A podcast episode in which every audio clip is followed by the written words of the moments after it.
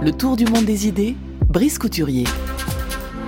Bonjour Brice. Bonjour Florian. Vous vous intéressez depuis le début de la semaine, vous, au Brexit, et vous le disiez hier, durant la période de transition qui s'ouvrira en avril 2019, le Royaume-Uni sera soumis à toutes les décisions d'une Union européenne euh, à laquelle eh bien, elle ne participera plus. Position très inconfortable.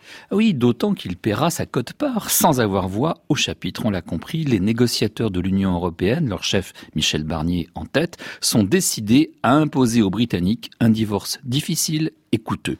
Une sorte d'avertissement l'Union veut éviter à d'autres États membres la tentation de l'exit. Mais durant cette période où son pays sera devenu un État vassal de l'Union européenne, comme avertit Boris Johnson, le pays, assure Theresa May de son côté, négociera un nouveau partenariat spécial et profond, dit-elle, avec l'UE. Mystification, avertit Anatole Kaletsky. La période imposée à dessein par l'UE, 21 mois, est bien trop courte pour parvenir à mener à terme des négociations commerciales et autres qui nécessiteront en réalité plusieurs années supplémentaires. Et que se passera-t-il au terme de la période de transition demande cet économiste réputé? Réponse, une nouvelle transition.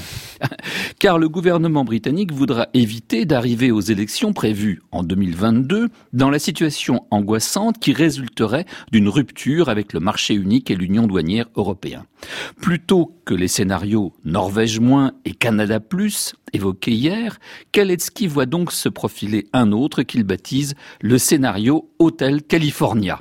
Du nom de cet hôtel où, selon le final de la chanson, vous vous souvenez peut-être, vous pouvez régler votre note à tout moment, mais le quitter, ça, vous ne le pouvez jamais.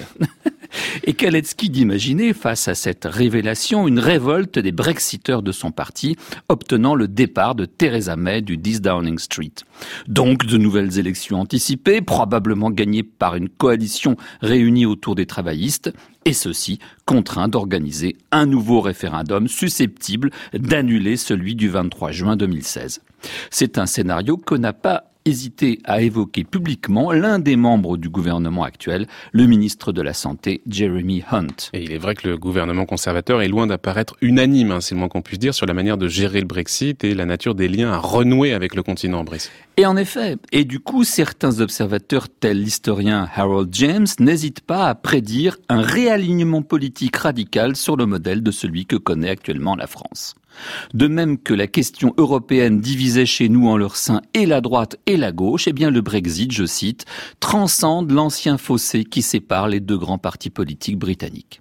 Au sein du groupe conservateur, à la Chambre des communes, on trouve une petite minorité qui considère le Brexit comme une catastrophe, un large groupe central qui souhaite limiter les dégâts grâce à des compromis négociés, et puis un certain nombre d'europhobes opposés, eux, à tout compromis, qui poussent un hard Brexit afin de rompre nettement avec l'Union européenne. Mais chez les travaillistes, vous avez aussi une fracture profonde entre une direction radicalisée par Jeremy Corbyn et la majorité du groupe parlementaire. Parce que la direction est profondément hostile à une Union européenne qu'elle juge beaucoup trop libérale et susceptible de l'empêcher de mettre en œuvre son programme socialiste, mais une majorité d'élus à cette Chambre des communes juge, elle, positivement l'Union européenne. Alors parce qu'aucune question fondamentale ne sépare les conservateurs pro-UE des travaillistes pro-UE, écrit Harold James, la coopération entre les partis a commencé à se mettre en branle. Et cette historia de Princeton d'envisager la possibilité de voir émerger en Grande-Bretagne un nouveau parti politique sur le modèle de la République en marche. Le Brexit a déclenché une révolution dans ce pays sans tradition révolutionnaire, conclut Howard James. Et il poursuit, à l'avenir, il y a deux scénarios possibles. Le premier serait la poursuite du chaos actuel, je cite, jusqu'à ce que le Royaume-Uni s'écrase sur le marché unique européen et sur l'union douanière. Mais ce scénario laisserait derrière lui, je cite encore, une scène jonchée de cadavres politiques et déboucherait sur une catastrophe économique.